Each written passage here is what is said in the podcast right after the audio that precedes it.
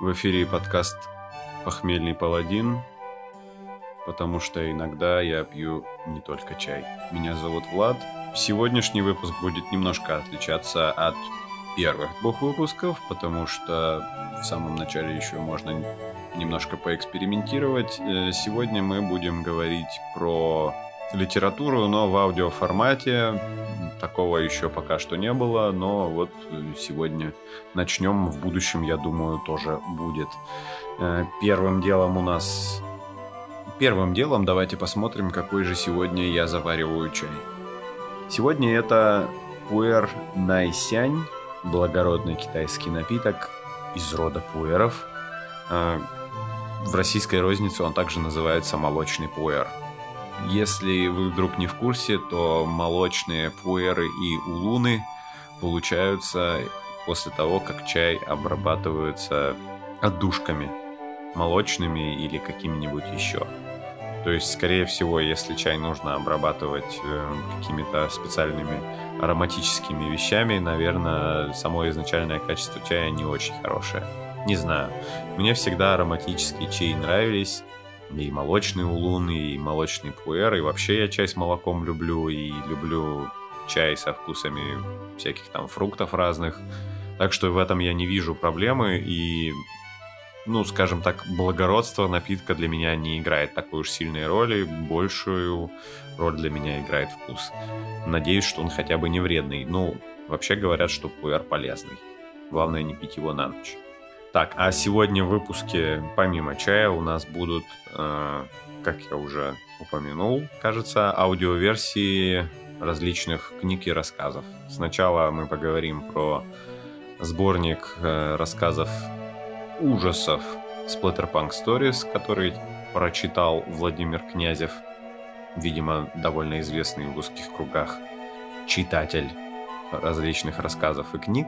И следом у нас будет э, научно-фантастический роман Роберта Ибатулина «Роза и червь». И в конце у нас ждет небольшая экспериментальная рубрика, после чего я поделюсь чаем и расскажу, и ничего не расскажу. Попрощаюсь с вами, и на этом подкаст закончится. А сейчас он уже начался. Чайный паладин.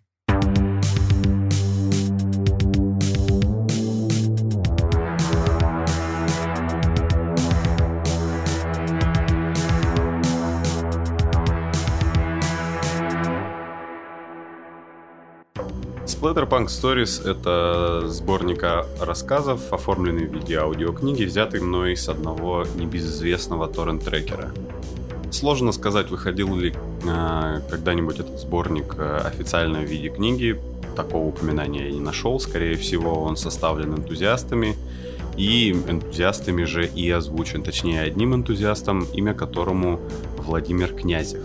Э, с этим чтецом я столкнулся год назад, когда слушал аудиокнигу в его исполнении, которая называется «Ритуал», по которой потом сняли довольно средний фильм на Netflix. Если стоит выбор между тем, что посмотреть или прочитать ритуал, я рекомендую э, ознакомиться в первую очередь с книгой. Э, аудиокнигу слушать вполне себе тоже можно. Я бы даже сказал, что я это рекомендую сделать. А, сборник рассказов, как я уже говорил, Splatterpunk Stories включает в себя, судя по названию, рассказы, написанные в жанре Splatterpunk. У вас может возникнуть вопрос, а что такое Splatterpunk? И почему он панк? И почему он сплеттер? Это как киберпанк, только ужасы? Или... Или что?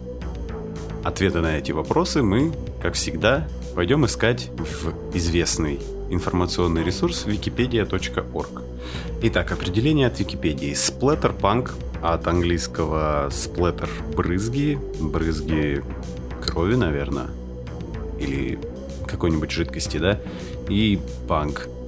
Это литературно-кинематографический жанр, появившийся в середине 80-х. Родоначальником жанра является Клайв Баркер. Э, сплаттерпанк – вид литературы ужасов, где подчеркнуто гротескная фантазия соседствует с натуралистическими сценами кровавого насилия. Это урбанистический фильм ужасов, ну или книга, действие которой происходит в современном мире чаще всего в декорациях больших городов. Персонажи описаны бегло, временами откровенно схематично. Как правило, это маргиналы, социопаты или просто конченые злодеи. Большинство произведений мистические или фэнтезийные, немало и ужасных историй о подвигах маньяков. Смерть, насилие и ужасы подчеркнуто отвратительны и носят фетиши... фетишизированный характер. М -м, должен заметить сразу, что по характеру произведений не всегда точно угадывается, что они относятся к сплаттерпанку, потому что сам сборник рассказов насчитывает 4 э, выпуска, и там есть рассказы, прямо скажем, разных жанров. И очень часто они не подходят под описание, указанное в Википедии. И оно вообще какое-то туманное. Ну, я, в общем, как бы вместо того, чтобы искать дальше, я уже начал сам думать, почему он... Хотя бы ответ на вопрос, почему он все-таки панк, этот сплеттер-панк. То есть, если, например, проводить параллели с киберпанком, в киберпанке э, он называется панком, потому что подразумевает под собой протест, э, прежде всего, видимо, против э, классической научной фантастики, которая на момент появления киберпанка была в ней был характерен такой оптимизм относительно технологий, а Киберпанк подчеркивал, что появление технологий не сделает жизнь человечества лучше или удобнее. А, поэтому в Киберпанке основной его слоган, да, high-tech, low-life, то есть высокие технологии и дословно низкий, низкий уровень жизни, наверное, да. Вот он на самом деле и характеризует жанр в целом, что подразумевает слово панк в названии сплеттерпанк, мне было не очень понятно. Наверное, сплеттерпанк э, как бы противопоставляет себя каким-то классическим ужасам, например, ну, каким-то викторианским, да, откуда это все пошло. А, и можно было обо всем этом не думать, а просто зайти на англоязычную Википедию и прочитать это там. В следующий раз, наверное, лучше так и сделаю. Собственно, в чем же выглядит тогда противопоставление? Ну вот давайте сейчас я зачитаю два отрывка из произведений этих разных жанров. Сначала у нас будет э, классический викторианский ужас от Эр Эдгара Алана По «Падение дома Эшеров». А после этого я прочитаю отрывок из рассказа «Король кровавая башка» от Клайва Баркера. Итак, Эдгар Аллан По «Падение дома Ашеров» или Эшеров. Отрывок. Не успел я произнести последние слова, как откуда-то, будто и вправду на серебряный пол, рухнул тяжелый медный щит. Вдруг долетел глухой, прерывистый, но совершенно яственный, хоть и смягченный расстоянием, звон металла. Вне себя я вскочил. Ашер же по-прежнему мерно раскачивался в кресле. Я кинулся к нему – Взор его был устремлен в одну точку, черты недвижны, словно высечены из камня. Но едва я опустил руку ему на плечо, как по всему телу его прошла дрожь. Страдальческая улыбка искривила губы, и тут я услышал, что он тихо, торопливо и невнятно что-то бормочет, будто не замечая моего присутствия.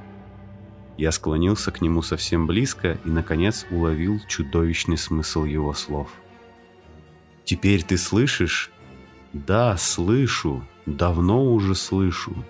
Долго, долго. Сколько минут, сколько часов, сколько дней я это слышал и все не смел. О, я несчастный, я трус и ничтожество. Я не смел, не смел сказать. Мы похоронили ее заживо. Разве я не говорил, что чувства мои обострены? Вот теперь я тебе скажу. Я слышал, как она впервые еле заметно пошевелилась в гробу. Я услыхал это много-много дней назад. И все же не смел, не смел сказать. Ну а теперь отрывок из произведения «Король кровавая башка» от Клайва Баркера. Правда, в переводе, который мне удалось найти, он называется э, «Голый мозг». Вот так вот странно. В Splatterpunk Stories он называется «Король кровавая башка». Итак. Его рот открылся. Клыки вышли из кровоточащих десен, словно когти из лап кошки. Они показались на обеих челюстях, возникнув из двух рядов глубоких ровных ямок. В каждом ряду их было не меньше двадцати. Они скрипнули, впиваясь в мясо на загривке жертвы. Густая сочная кровь наполнила горло голого мозга, и он сделал огромный глоток, почувствовал самый жгучий вкус в этом мире. Вкус, дающий силу и мудрость.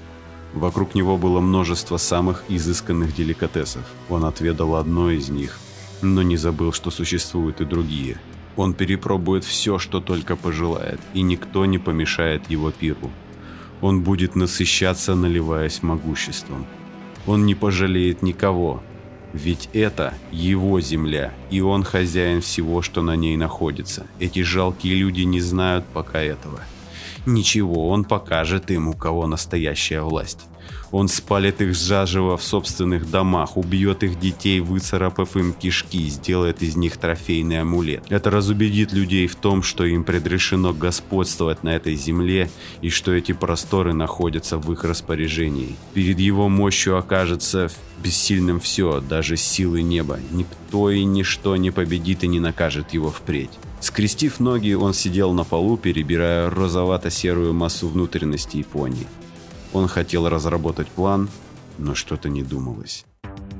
Ну, как видите, возможно, это не самый показательный, наверное, отрывок, но даже из такого короткого отрывка ясно, что жанр сплеттерпанк подразумевает наличие большого количества расчлененки. Очень часто в рассказах это действительно так. Иногда рассказы, как уже упоминал раньше, это может быть история про привидений. И там практически ничего такого страшного нет. Тем не менее, должен отметить, что вот, э, скажем, на протяжении всего сборника, всех его четырех частей, э, я бы сказал, что градус жестокости, он постепенно повышается. И к середине третьего сборника уже так типа воу-воу, мужик, может быть, не надо вот так, вот так. Может быть, ты прекратишь? В четвертом выпуске достаточно много рассказов, которые просто, ну, скажем, по жанру это вполне такой обычный exploitation. Ну, то есть э, жанр кино, да, в котором, ну или книг, в котором просто описывается убийство в, в очень таких детальных подробностях. Хорошо это или плохо, ну, это как бы вопрос вкуса. Как по мне, так э, сборник рассказов, наверное, не стоило называть сплаттерпанком, потому что, как я уже говорил, рассказы в нем совершенно разных жанров, и сплеттерпанков там можно назвать разве что рассказы Клайва Баркера, да и то не все.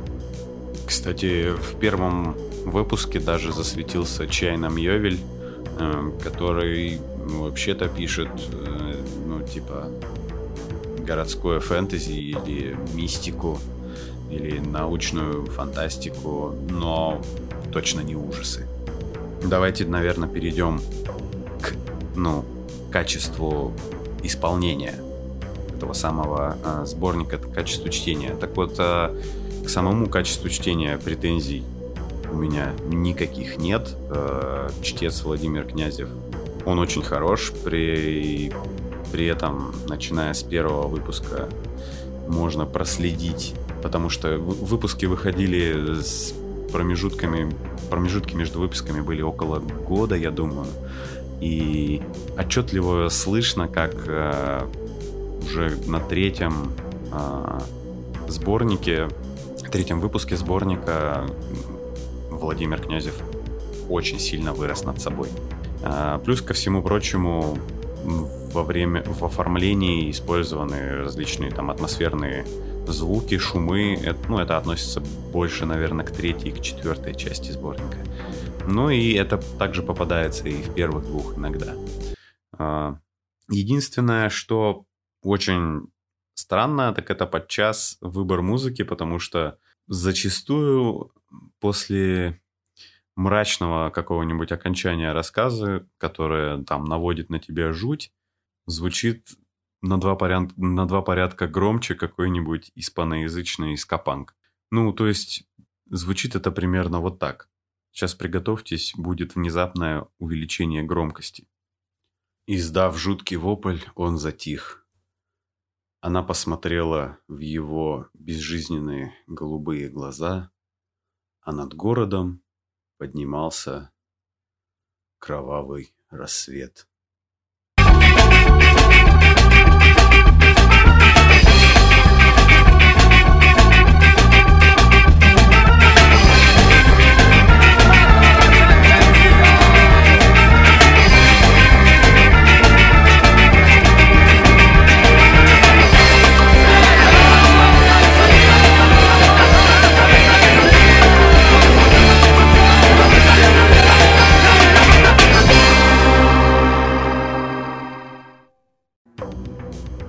Вот примерно как-то так. Наверное, здесь я не буду давать оценку каким-то отдельным рассказам. Можно сказать, что, как в любом, наверное, сборнике, уровень рассказов неоднородный. Встречаются как очень классные и совсем такие, скажем, проходные. Плюс полно рассказов, которые просто являются юмористическими. Поэтому какие-то отдельные рассказы советовать я не буду. Просто потому, что это вкусовщина. В целом могу сказать, что э, сборник определенно стоит того, чтобы с ним ознакомиться. Ну и в дополнение, если вам он очень понравится, вы сможете можете попробовать э, послушать аудиокнигу «Ритуал» за авторством озвучки, опять же, Владимир Князев. И еще больше насладиться липким и холодным вот этим самым, которое, которое затекает вам за шиворот, когда вы слушаете или читаете хорроры. Ну а если вам совсем вообще супер зашло, вы можете поискать, наверное, ВКонтакте э, паблик Владимира Князева. Очевидно, в рассказах он упоминается, не в рассказах, а после того, как он за заканчивает произведение, звучит фраза, что аудиоверсия рассказа подготовлена специально для паблика экстремального хоррора. Так что вы знаете, где искать. Итак, еще раз, сборник рассказов Splatterpunk Stories читает Владимир Князев. Теперь перейдем к следующей теме нашего выпуска, которая тоже связана с аудиокнигами.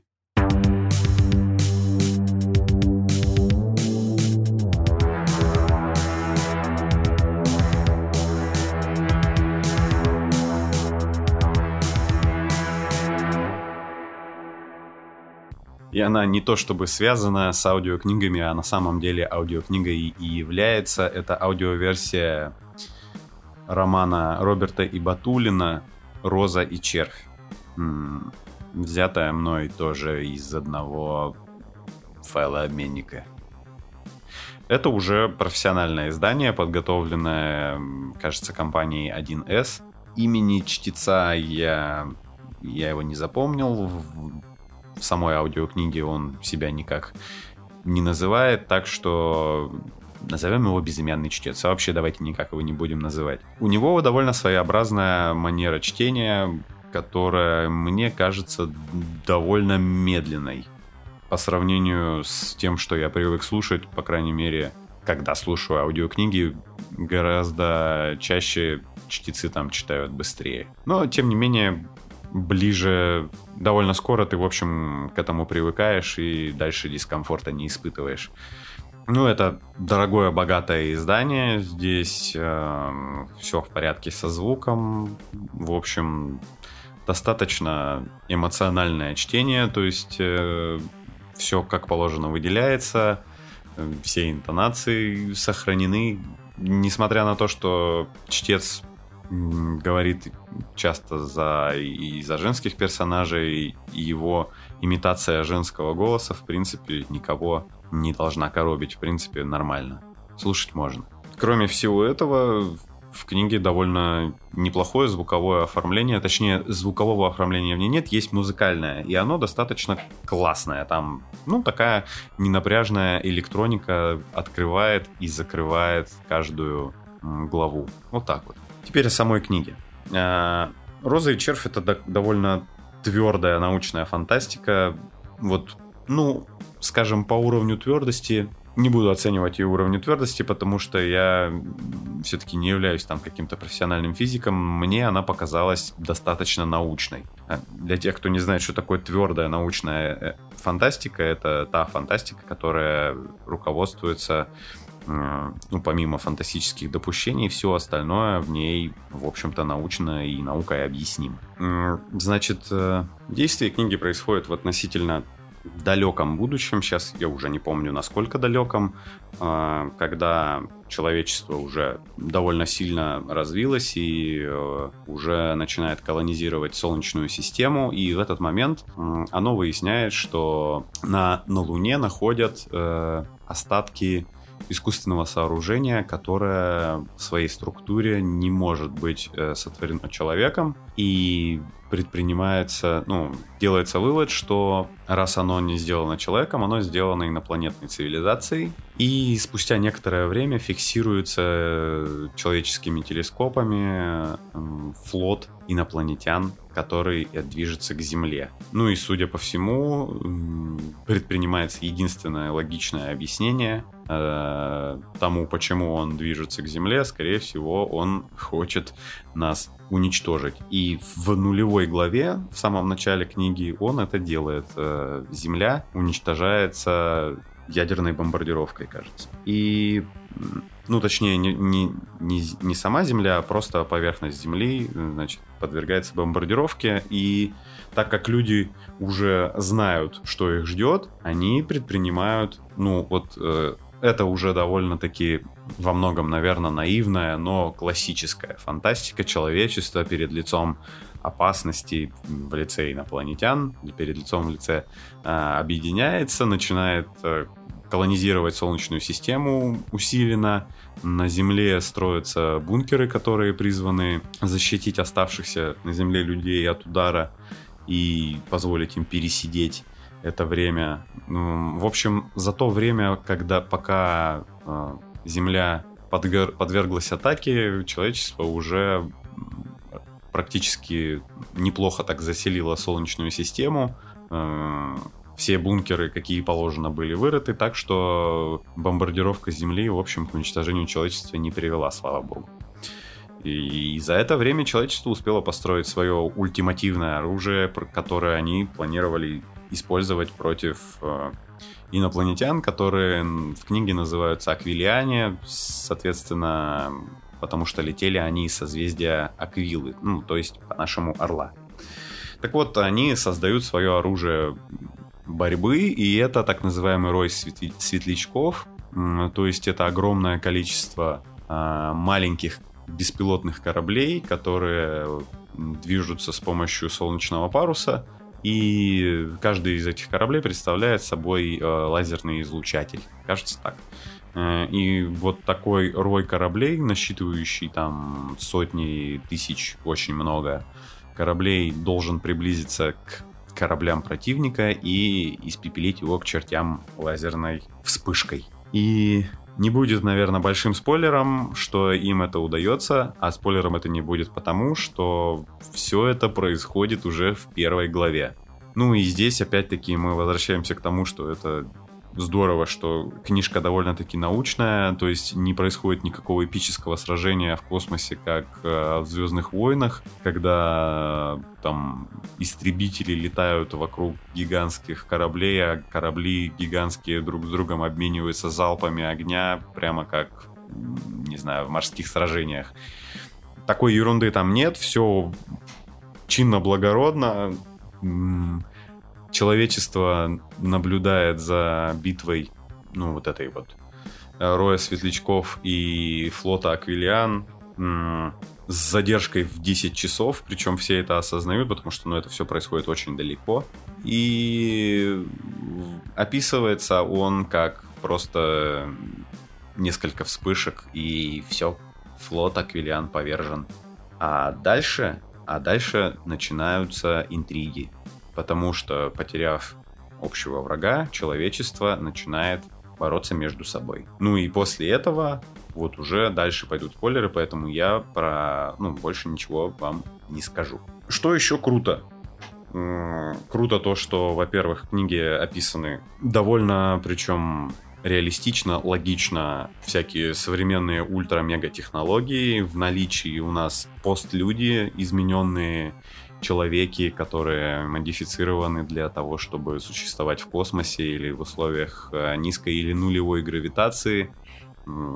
Часть людей выращивается, следуя каким-то определенным а, заранее спрограммированным а, паттернам, да, и очень часто удачные модели людей, они э, дел, просто делаются их клоны, так, дел, так поступают в этом мире с солдатами или с узкими специалистами типа медицинских работников. То есть, если ты заслужил, ну, скажем так, ты хорошо поработал, твоя модель э, биологическая признается удачной, и тебе могут позволить, ну, во-первых, ты можешь, конечно, зачать своего собственного ребенка, если у тебя есть для этого половые органы, потому что у некоторых нет. Некоторые э, человеческие особи там могут иметь два гендера сразу. То есть, э, например, какие-то части Э, характера берутся из мужского гендера, другие части характера, например, для взаимодействия с другими людьми берутся из женского гендера, и поэтому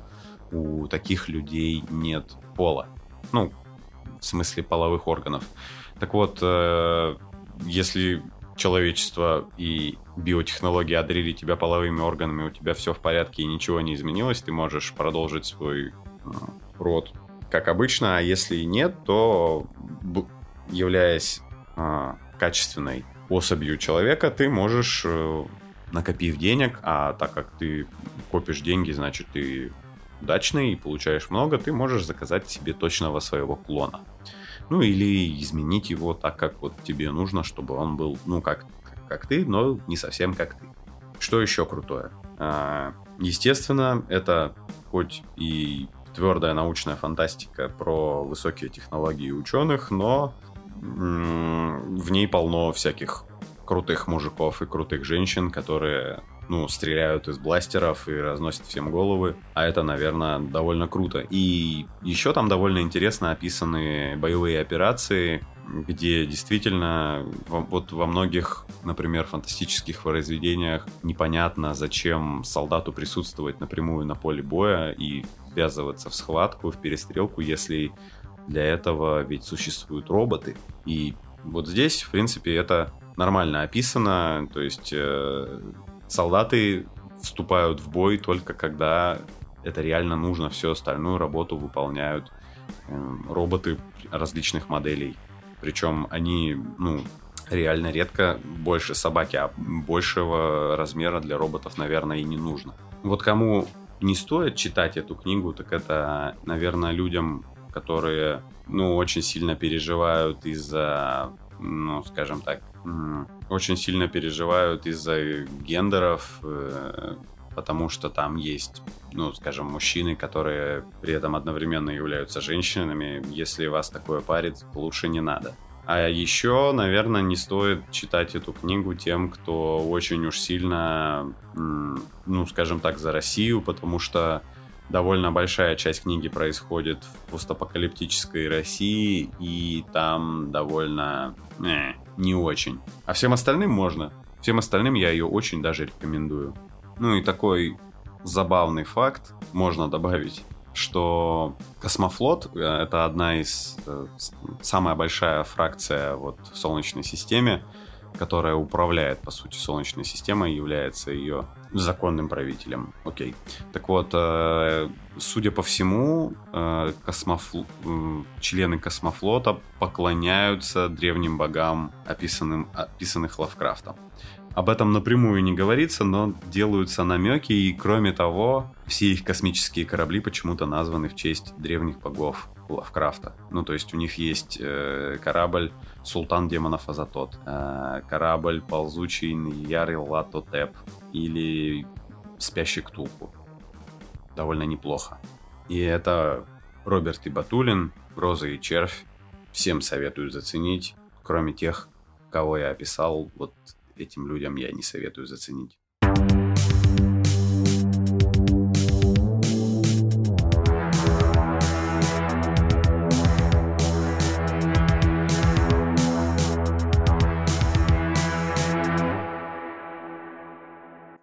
Ну а теперь, как я обещал, экспериментальная рубрика. Здравствуйте, меня зовут Влад, и я хочу, чтобы вы сделали игру. Ну или фильм. Или книгу написали. В этой экспериментальной рубрике, а я могу сейчас позволить себе эксперименты, так как моя аудитория насчитывает примерно 30 человек. Так что, если сейчас не делать эксперименты, тогда я не знаю когда. Так вот, в этой рубрике мы попробуем помечтать, повоображать себе какой-нибудь э, сеттинг, какой-нибудь вымышленный мир и попробуем обсудить вопросы, которые, возможно, не так часто поднимаются э, в научно-фантастических произведениях или фэнтезийных. И ранее, когда мы говорили про книгу «Роза и червь», мы, э, я упомянул, что там целая фракция поклоняется темным богам лавкрафтианским. Э, и я, в общем, подумал, а на самом деле не только подумал, но еще и посмотрел эту тему на Форчане. Может ли существовать цивилизация, которая полностью поклоняется богам, которые, которых они считают злыми? И они твердо знают, что эти боги злые или безразличные и готовы их уничтожить. И зачем тогда поклоняться таким богам? Ну, в первую очередь нужно вообще задать вопрос, может ли человек, ну или не человек, э, поклоняться тому, что он точно знает, что оно злое. И вообще, может ли человек существовать, зная, что он, по сути, всегда совершает злые поступки и оправдывает это своей религией? Сложно сказать. Возможно, вы можете привести пример культуры, основанные на жестокости. Там, например, то, что было в Америке до Колумба, когда там ацтеки и майя приносили в жертву огромное количество людей, вырезали им сердца на пирамидах. И, но на самом деле, скорее всего, эти цивилизации были убеждены, что они поступают правильно, и просто там было другое отношение к насилию. А вот могут ли действительно люди поклоняться чему-то настолько злому, что оно уничтожит их просто потому, что оно злое. Возможен ли такой вариант? Ну, первый, первый вариант, почему такое может существовать, это, например, э, люди просто знают, что вот эти божества, которые супер злые, это единственные существа, которые существуют в этой вселенной. Они почему-то в этом точно уверены. По крайней мере, это единственные сверхъестественные существа, которые себя как-то проявляют и они им поклоняются, чтобы они к чертям не разнесли их драгоценную цивилизацию, которую они строили последние, ну, как там это часто бывает в фэнтези, несколько тысячелетий. Такое может быть? Пожалуй, да. Правда, тут еще нужно подумать о том, что по своей сути является злом, потому что очень часто в разных культурах под злом поднимается разное, даже спустя 10 лет еще 10 лет назад никто не говорил, что зло это когда ты не любишь людей, которые очень вольно относятся к, со- к определению своего пола. Сейчас это люди, которые не любят гендеров и прочих вот таких людей считаются злодеями в западной культуре. Но, тем не менее, представим себе такую популяцию людей, допустим, людей, а, которые точно знают, что все сверхъестественные существа, которые влияют на этот мир, являются злыми, и от них никуда не деться. Победить их нельзя. И чтобы они не уничтожили их цивилизацию, которую они только что построили буквально вчера, им нужно что делать? Приносить им жертвы?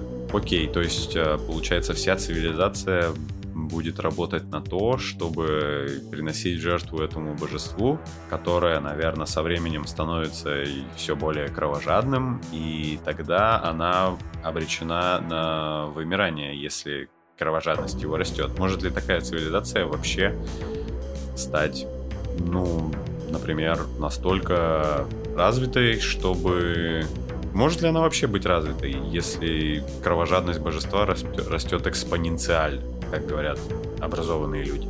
Возможно, эта цивилизация осознает, что нет, она, не, она уже осознает, что боги злые, и основная ее задача — это приносить ему жертвы до тех пор, пока они не достигнут такого уровня технического развития, чтобы не прийти и, наконец, не накостылять этому засранцу. То есть, как будто бы представьте себе, что люди возьмут, настроят танков и какой-нибудь Power Armor наклепают и поедут в ад и убьют там всех демонов, как в Думе. В принципе, наверное, такая книга или фильм, или игра могла бы иметь место. Представьте себе игру, в которой, в которой вам нужно развивать цивилизацию до тех пор, пока ее не уничтожило какое-нибудь злое божество. Ты можешь выбирать, кто сегодня тебя будет карать, и развиться до такого уровня, чтобы пойти на него войной. Звучит неплохо. Теперь давайте рассмотрим такие цивилизации, которые сами по себе являются злыми. Вообще такое возможно? А, вот, например, в ДНД у нас есть целые расы, э, которые по элайменту, то есть по определению их мировоззрения являются злыми. То есть, ну, на, там, например, орки какие-нибудь или, там, не знаю, кабольды. Например, кабольды это такие маленькие ящеры, ящеры типа маленьких драконов, кажется. Так вот, может ли вообще культура, которая является сама по себе злой, ну, то есть в представлении, очевидно, добрых людей, да, то есть тут, тут тонкий вопрос морали, ну, вот они злые, потому что они, опять же, здесь, наверное, все не ограничивается только их отношением к насилию, но еще они вообще делают все плохое, то, что хорошие расы считают хорошими. Вот может ли существовать такое общество? когда все злые? Может ли оно развиваться, если оно хотя бы уже потому, что полностью построено на насилии, э, будет постоянно находиться в состоянии внутренней войны, и ему будет довольно сложно, наверное, как это часто бывает в фэнтези, объединиться, чтобы пойти на более, скажем, жирные наполненные всякой, всякими ништяками земли, потому что они скорее до этого друг друга себя убьют, потому что если там все, ну как бы они злые и у них нет никаких понятий морали, им будет сложно объединиться даже вокруг какого-то лидера, даже если он самый злой, потому что у них нет понятия лояльности. То есть, по сути, если образуется хотя бы какого-нибудь размера популяция таких существ, они довольно быстро перебьют друг друга, потому что они обладают абсолютной жестокостью. То есть это больше напоминает скорее хищников, э, ну, животных каких-то, да. Э, если они при этом еще и абсолютно точно являются полностью хищниками, у них не получится запасать никакие ресурсы, потому что ну, вся животная пища хранится не очень долго, а способы ее хранения они не могут изобрести, потому что постоянно друг друга убивают. Как такое может работать, непонятно. Или если как бы мы подразумеваем под злыми расами только, только то, что они злые, потому что хотят нас захватить, ну там, например, людей, эльфов и гномов, которые считаются условно добрыми или нейтральными, то тогда может быть все дело в обществе, а не во внутреннем зле, которое заложено в них при рождении. Вот, например, классическая дилемма, которую можно встретить на любом ролевом форуме. Ваша партия приключенцев, пачка находит ребенка орка, младенца. И, допустим, все еще осложняется тем, что в партии есть паладин, который должен уничтожать зло. Как решить такую дилемму? Если орки изначально злые, значит этот ребенок вырастет и станет злым. Ну а он же пока ребенок, и в нашей культуре убивать детей это плохо. Если ты убиваешь детей, то ты совершаешь зло. То есть, похоже, мы имеем одного павшего паладина и мертвого ребенка. Это не то, как я хотел закончить этот блок. А вы что думаете, может ли существовать цивилизация, которая поклоняется исключительно злым божествам или является злой по своей сути? Можете ли вы привести какие-то примеры, если не из реальной жизни, я надеюсь, в реальной жизни таких цивилизаций не существовало никогда, то хотя бы привести примеры таких цивилизаций из художественной литературы, кино или видеоигр.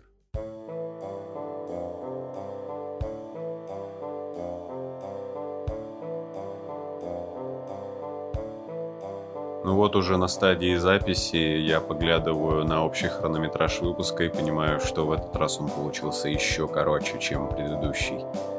Я надеюсь, что это не какая-то общая тенденция, и будущем у меня получится делать выпуски подлиннее. Не знаю, что на меня нашло в этот раз. Надеюсь, что это не тенденция.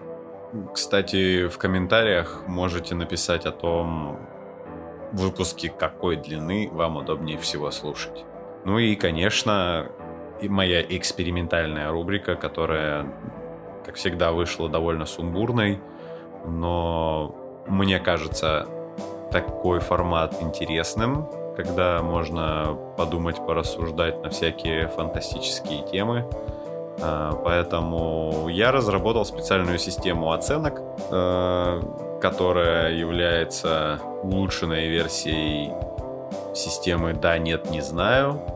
А, то есть, если вам понравилась новая экспериментальная рубрика, просто в комментариях поставьте красный треугольник. Если вам не понравилось, то поставьте синий квадрат.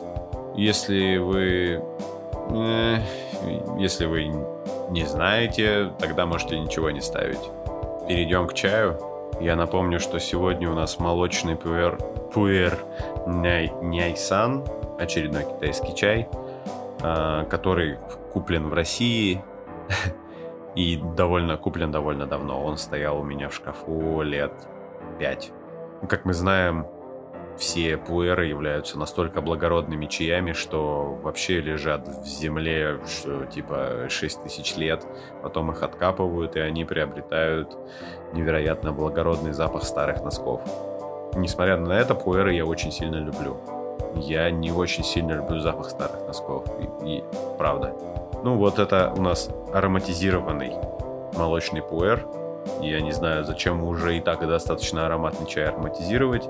Но, в общем, так как он простоял у меня в шкафу 5 лет, и до этого еще не знаю, сколько лет он был на складе чайного магазина, могу сказать, что молочный запах в нем практически не чувствуется. Цвет у него характерный для пуэра, то есть как черный чай, только темнее. С немножко таким оранжево-карамельным, наверное, оттенком.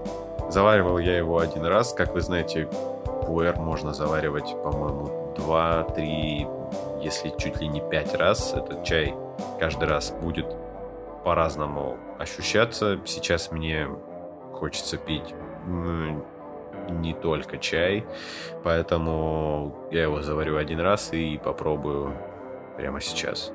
Нет, пока горячий, сейчас подожду. И благодаря магии монтажа у вас прошло меньше секунды, а у меня прошло 15 минут, я уже успел сходить в магазин и купить себе еды.